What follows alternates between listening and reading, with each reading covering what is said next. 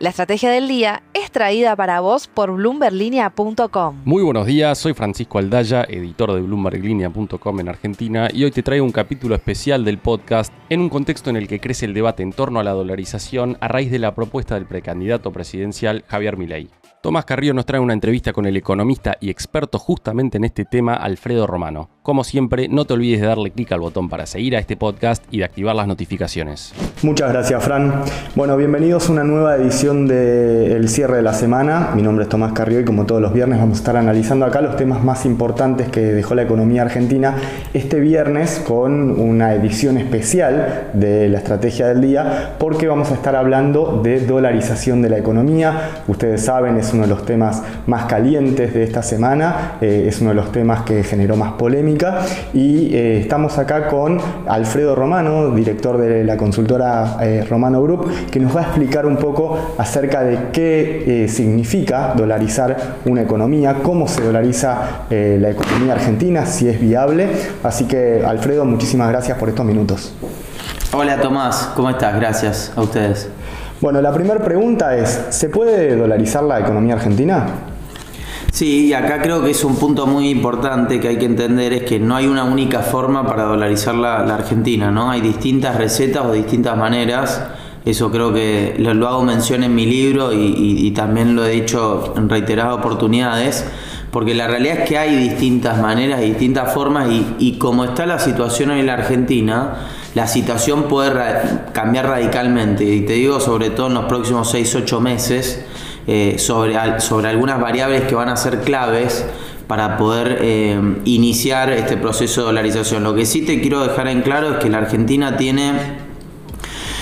350 mil millones de dólares el sector privado guardado en dólares y que eso es mucha liquidez y mucho dinero y el argentino cree en la moneda americana y eso es muy importante eh, digo esto porque muchas veces lo que se pregunta, y seguramente vamos a entrar más adelante, es que no hay dólares o que faltan dólares, y ahí yo disiento fuertemente. Eh, lo segundo, que la Argentina es una máquina de producir dólares, o sea, no tenemos además el problema de que hoy no hay dólares, sino que además la Argentina produce muchos dólares. El tema es que eh, la política económica ha sido realmente muy mala en las últimas décadas y nos hemos comido los dólares por la falta, digamos, de, previsibilidad, por la falta de confianza y, por, a mi criterio, no terminar de aceptar que esta economía bimonetaria no funciona y tenés que ir a otro régimen monetario. Entonces, cuando uno ve que el gobierno de Alberto Fernández en estos tres años y medio, solo el campo le liquidó más de 107 mil millones de dólares,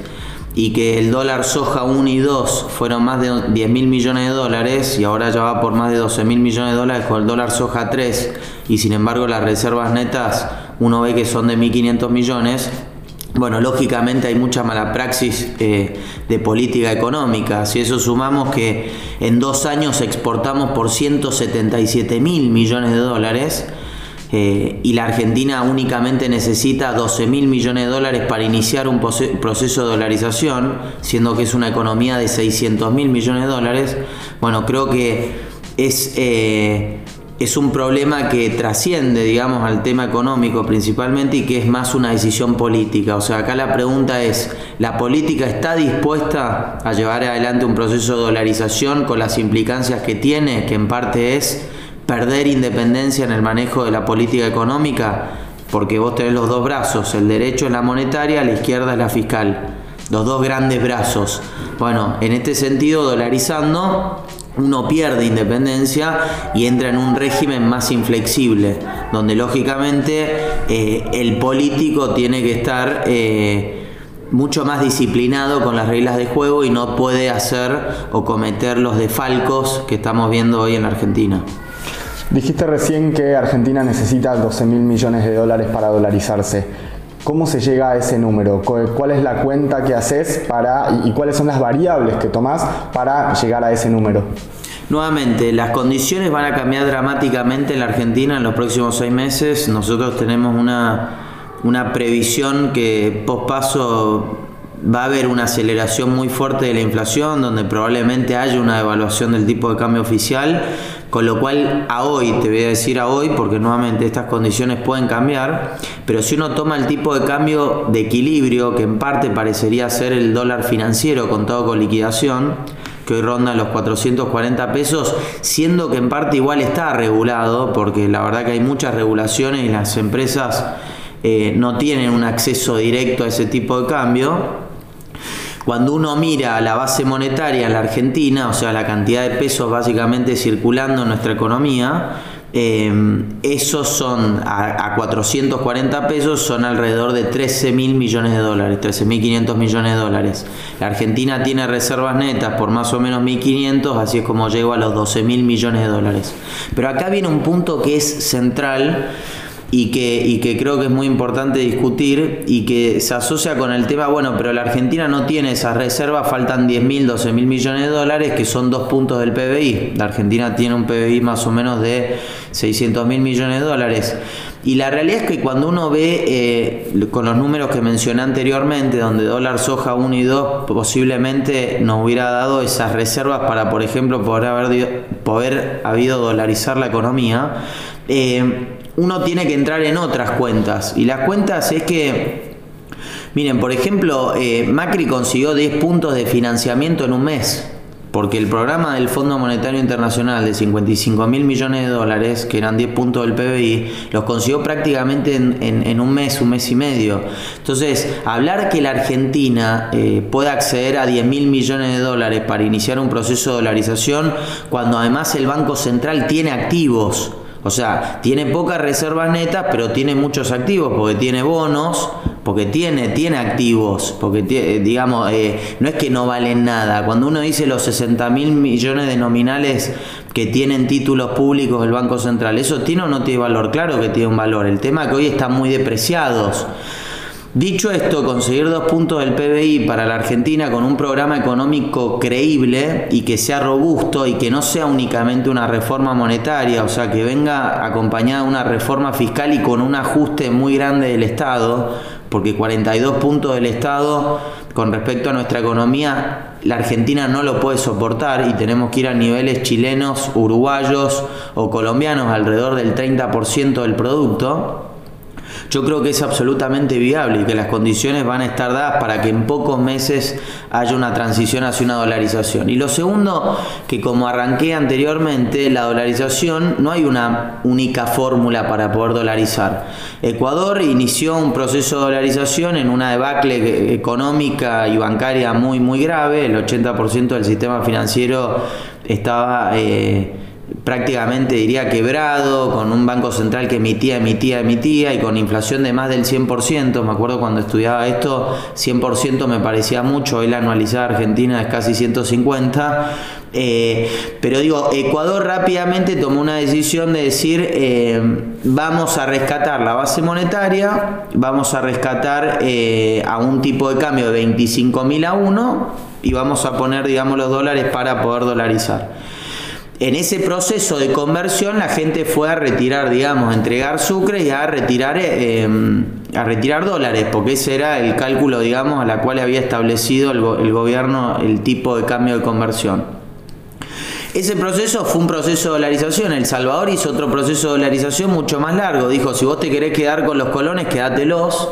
eh, no pasa nada, eh, pero sabe que la relación cuando vayas al banco, entregar los colones, yo te voy a dar dólares. ¿Por qué? Porque sí es fundamental dolarizar la base monetaria, o sea, los pesos corrientes. Y acá es donde yo creo que sumamos un punto que es central, que en la Argentina ya pasó con el gobierno de Macri y que fue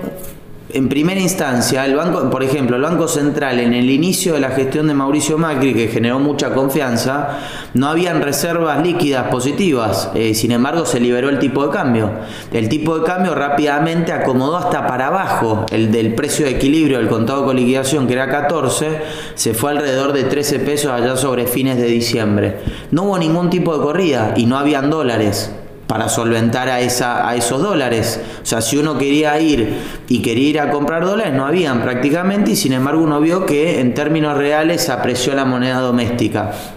Y además, los dos años siguientes uno vio una monetización muy fuerte de la economía. O sea, eh, los, por ejemplo, los, los depósitos en dólares durante la gestión de Macri crecieron fuertemente. De 2015 al 2017 hubo un crecimiento sostenido de, depósitos que llegó a más de 30 mil millones de dólares y que luego de la debacle del 2017-2018 empezaron a caer y hoy estamos en 11 mil, 12 mil millones de dólares más o menos. A lo que voy es que el argentino tiene dólares y, yo estoy, eh, este no es un dato oficial, sí, el dato oficial es que hay más de 350 mil millones de dólares, hasta calculado por la FIP o por Banco Central, de, digamos, de liquidez que tiene el sector privado, pero yo creo que hay mucho más de una base monetaria, o sea, más de 10 mil millones de dólares, 12 mil millones de dólares, 13 mil millones de dólares,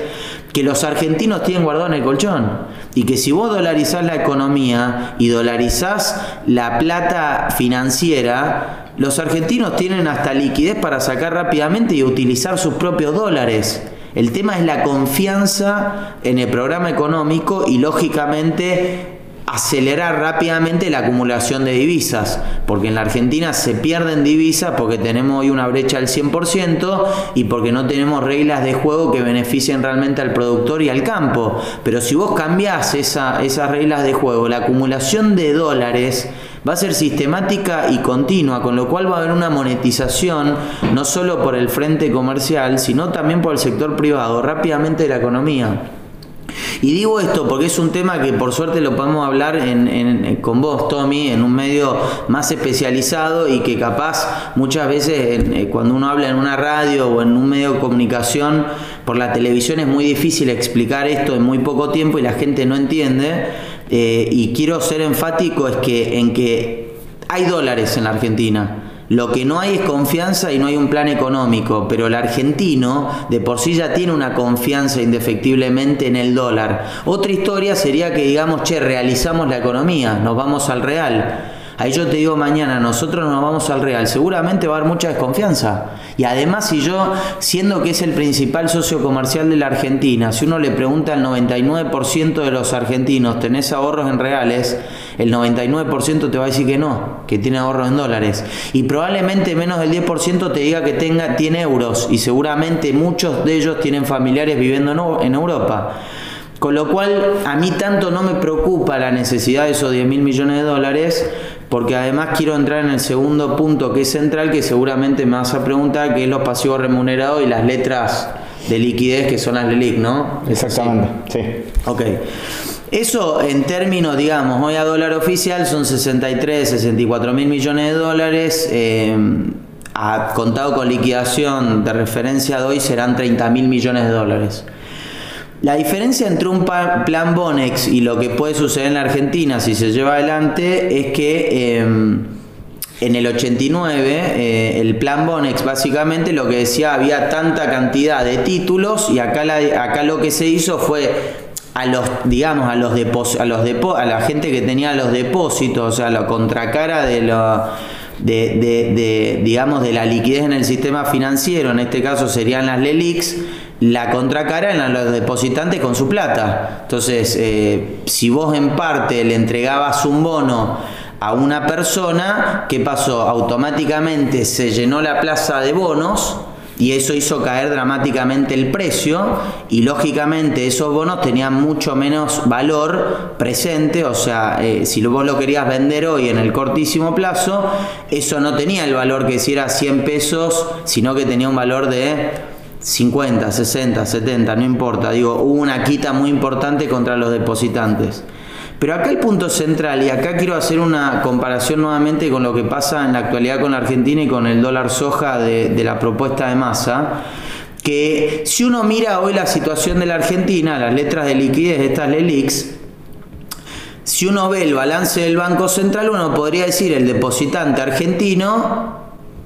che, todos esos 30 mil millones de dólares que son a tipo de cambio financiero, si todos vamos y rescatamos estas letras, eh, no hay reservas para todo ese dinero. Porque lógicamente no hay. Las reservas netas acabo de decir que son 1.500 millones de dólares. ¿Cuál es la diferencia? Bueno, la diferencia es que la tiene el sector financiero y la tienen los bancos. Entonces, vos podés ir a un esquema donde con los bancos puedas negociar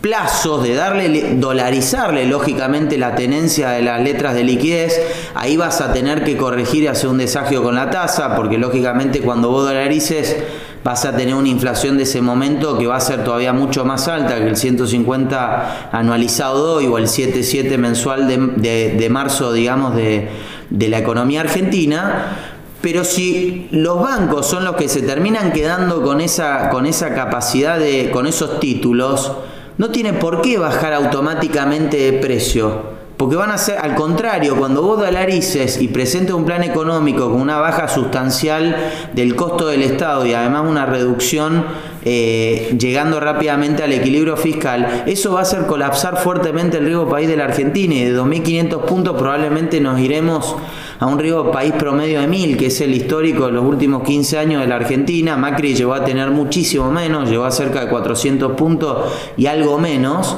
pero pongamos que ese es el valor de referencia. Al contrario, vas a tener la posibilidad de tener mucho más crédito internacional porque vas a tener una economía dolarizada y los tenedores de esos títulos va a ser el sistema financiero. Entonces acá no va, no tenés que generar la situación del Bonex donde sí le entregabas a una persona el título y automáticamente esa persona no tenía capacidad de darle liquidez a ese bono, entonces perdía valor automáticamente.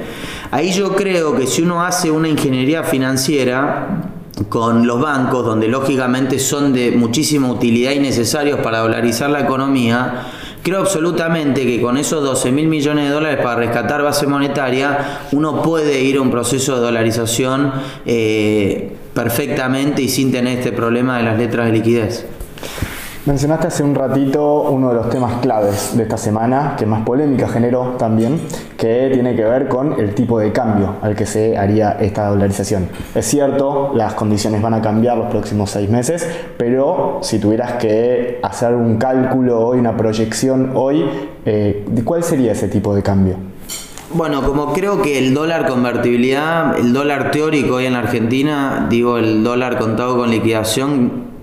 es un precio de referencia bastante acorde a lo que uno está viendo en el, en el, en el mercado, ¿no? Cuando uno junta la cantidad de pesos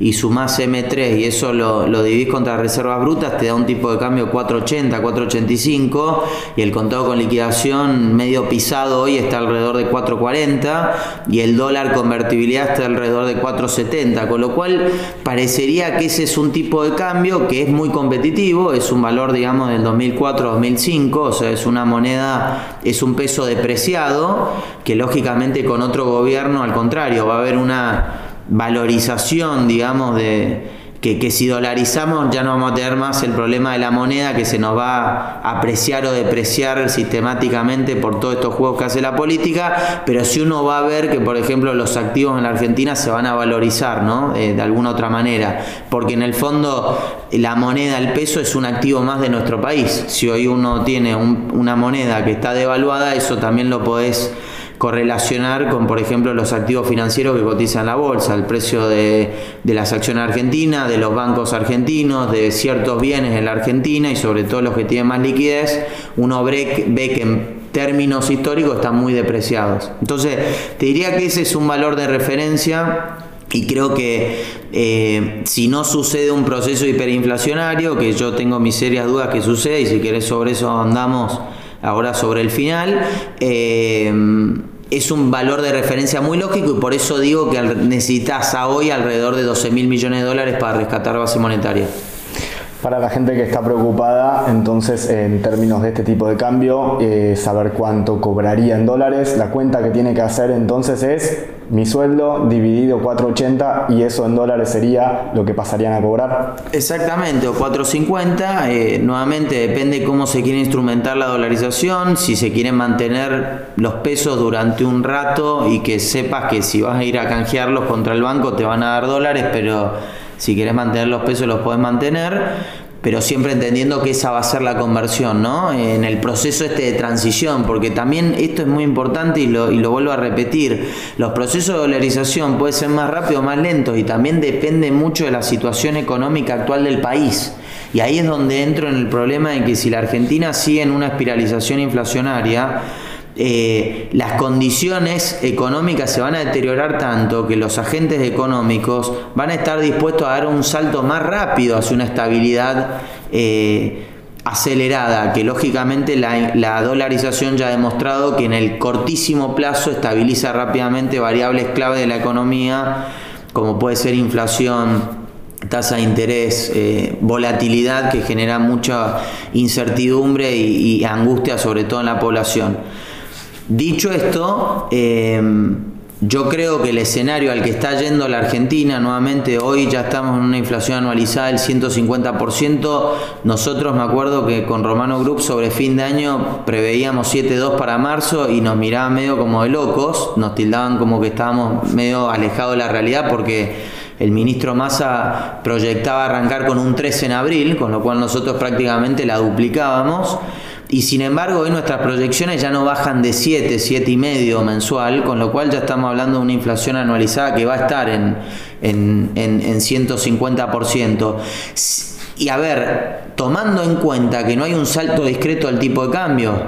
porque con un salto discreto que nosotros intuimos y le damos cada vez, le asignamos más probabilidad de, a una evaluación post-paso, sobre todo por la debilidad política que va a tener este gobierno, eh, post-paso, ahí lógicamente vamos a hablar de inflación de más del 200% y ya vamos a estar hablando de una inflación que se torna no es hiperinflacionaria, hiperinflacionaria en términos técnicos, porque necesita 50 mensual durante mínimo tres meses, pero es una super mega inflación que la manera de corregirla se vuelve inviable para la sociedad y la espiralización de pasar de 200 a 1000 es mucho más fácil que pasar de 10 a 20. Déjame que te haga la última consulta que tiene que ver con, eh, imaginemos que eh, gana un candidato que eh, está proponiendo la dolarización, como puede ser por ejemplo Javier Milei, y decide implementarla y consigue que la sociedad lo acompañe, que el Congreso lo acompañe y demás. ¿Cómo serían, así en, simples pasos, los primeros meses? ¿Cómo sería esa transición? ¿Cómo la describirías si te tuvieras que explicar a alguien que nunca vivió un proceso de dolarización y lo estudió. Sí, nuevamente yo me baso lamentablemente y hace dos años vengo repitiendo lo mismo, con lo cual creo que soy consistente en mi, en mi visión, es que yo creo que las condiciones macroeconómicas en la Argentina vienen deteriorándose y van hacia un deterioro todavía mayor. Frente a ese deterioro mayor, lo que uno va a ver en el cortísimo plazo es una estabilidad muy rápida de algunas variables. O sea, la dolarización lo que te permite es rápidamente eh, salir de esa indexación donde en la Argentina es semanal, pero va a pasar a ser diaria, probablemente post-agosto, y donde eh, los agentes económicos están medio en una situación de freezer, ¿no? Están esperando a ver qué va a suceder o qué condiciones pueden cambiar y uno ya lo ha visto en la Argentina, sobre todo con lo que fue la crisis de Guzmán, donde viste que la Argentina durante 10, 20 días estuvo prácticamente congelada, ¿no? Eh, y sectores industriales, productores, eh, empresarios, etcétera, no definían, digamos, vender sus bienes o sus servicios porque no había precios de referencia en la economía y el dólar realmente es un precio muy importante de referencia a la economía. Entonces la dolarización rápidamente frente a ese desorden que probablemente yo creo que va a existir en nuestro país en los próximos seis meses, ordenaría rápidamente esas expectativas hacia adelante. Porque cuando vos ya sabes que el tipo de cambio va a ser este y esto es lo que se fija, y además los agentes económicos saben que la emisión monetaria desaparece y que además eso va a venir acompañado de una, de una corrección fiscal importante, bueno, todas esas condiciones llevan a que se puedan apaciguar las aguas. Eso quiere decir, y esto es muy importante, que la Argentina no va a tener un periodo recesivo en los próximos 12 meses y que la dolarización es mágica, como dicen algunos candidatos a presidente, no de ninguna manera y ahí estoy dispuesto a debatir con el economista o financiero que quieras de la Argentina. Cualquier propuesta económica que se lleve adelante en los próximos seis meses distinto a lo que propuso este gobierno va a tener costos para la sociedad. No hay forma que no tenga costos porque tiene tantos desequilibrios, eh, se, se consumaron tantos desequilibrios en la economía que lamentablemente es imposible que, haya, digamos, una corrección sin costo. Y creo que esa fue una de las debilidades rápidas que se notaron en el gobierno de Mauricio Macri, donde él prometió en el segundo semestre un rebote o los famosos brotes verdes que no terminan resultando y donde uno vio una recesión. Bueno, eso lamentablemente en la Argentina va a suceder, así que ahora no hay que esconder, digamos, la basura abajo de la alfombra, sino hay que entender que la basura está y que para corregirla hay que hacer los deberes y creo que es algo que en parte creo que la sociedad espero que esté dispuesta a hacerla, porque este camino de subsidiar o de financiar a una parte muy importante del país, pero a la vez generando un impuesto inflacionario que les termina erosionando y llevando más gente a la pobreza, este modelo claramente no funcionó. Alfredo, un análisis muy esclarecedor, muy interesante, no muy esperanzador, pero muy interesante. Te agradezco eh, y nosotros seguramente nos estaremos reencontrando el viernes que viene en este espacio de Bloomberg Línea con el que intentamos cerrar todas las semanas entendiendo un poquito más qué es lo que está pasando con la economía argentina.